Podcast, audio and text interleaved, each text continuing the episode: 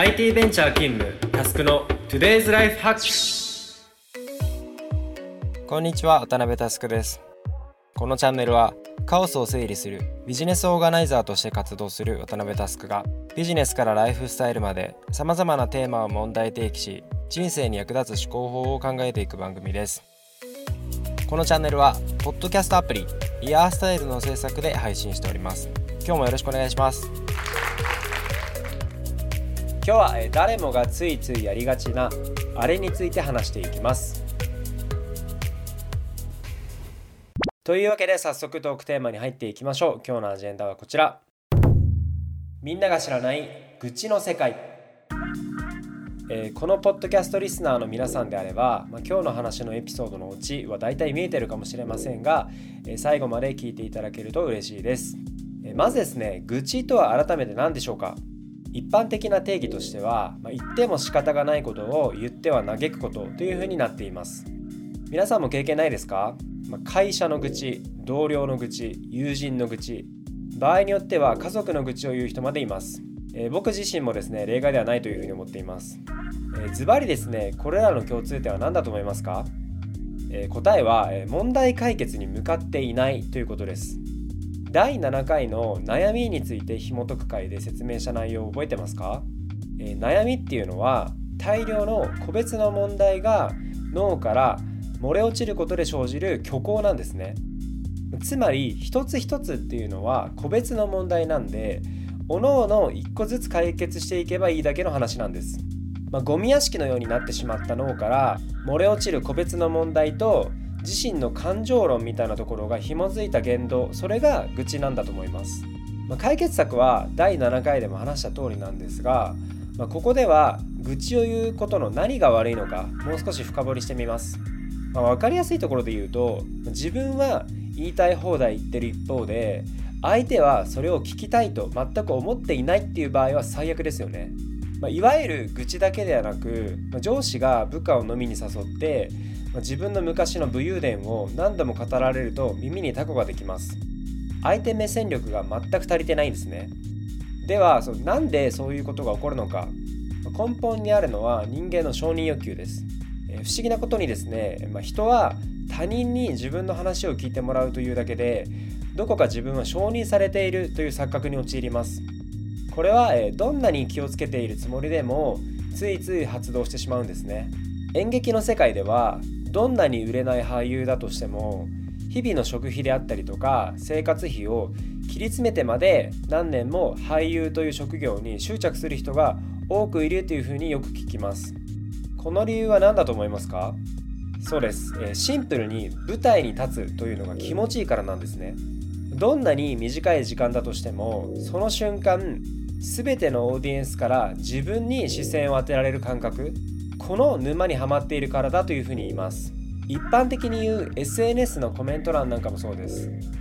人は常に他人のマイナスポイントの種を探していて、まあ、芸能人の不倫であったりとかお偉いさんの失言のニュースは格好の餌食にされます。これに対してある人は、まあ、コメント欄はガス抜きとして機能しているから必要なんだというふうに言いますが逆に言うとですねコメント欄は憎悪を増幅する装置でもあるわけです。コメント欄がなければ言葉にしなかったようなものまでついつい言葉にしてしまう。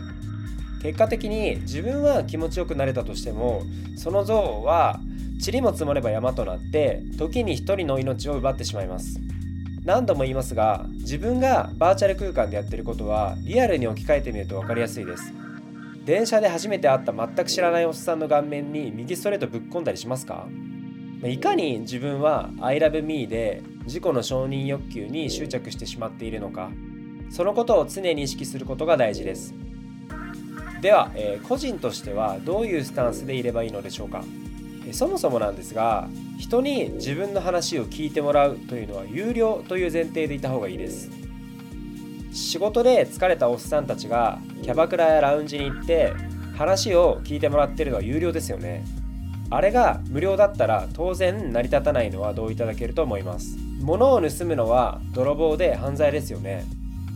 時間を盗むのがそうなってないのはおかしな話です。まあ、一方で言いたいことというのはずっと貯めてると利息がつくんですね。知らない間にストレスは増幅してある日急に爆発することもあります。なので定期的に脳のメモリーから外してあげることも大事なんですね。別に他人に愚痴ることだけが解決策ではありません。以前のポッドキャストの回でも紹介した通り、えー、個別の問題を脳から外す方法は5つありました。1つ目は解決する。まあいわゆるコンサルティングですね。個別の問題としてそれを取り扱って、まあ、整理してすぐ解決できるパターンです。これに関しては具体的な行動に落とせると思います。2つ目は放置する。タイムイズメディシンパターンですね。その名の通り時間が解決してくれるので、まあ、深く考えないで対処する方法です。3つ目は保存する。身の丈に合うまで手に触れないパターンですね。世界平和などの現時点で自分の身丈に合わない問題は、ま、それを記録しておくにとどめておいて、え、現時点の自分のリソースを使わないように意識することが大事です。4つ目は忘れるですね。割と難易度高いんですがまこれがなかったかのように振る舞うことで悩みから解放されることを目指します。5つ目は共有する。他人の共感で治るパターンですね。不思議なことに人にシェアするだけで気が楽になることも多くありますよね。別にその Twitter のコメント欄に赤の他人の悪口を書くだけがストレス発散方法ではありません。個人としてこの5つのパターンを戦略的に駆使してストレスマネジメントしていきましょう。いかがでしたでしょうか、本編の中で時間泥棒について触れましたが、まあ、さーっとググった際ですね、えミケランジェロナポレオンブルース・リーダービンルソーと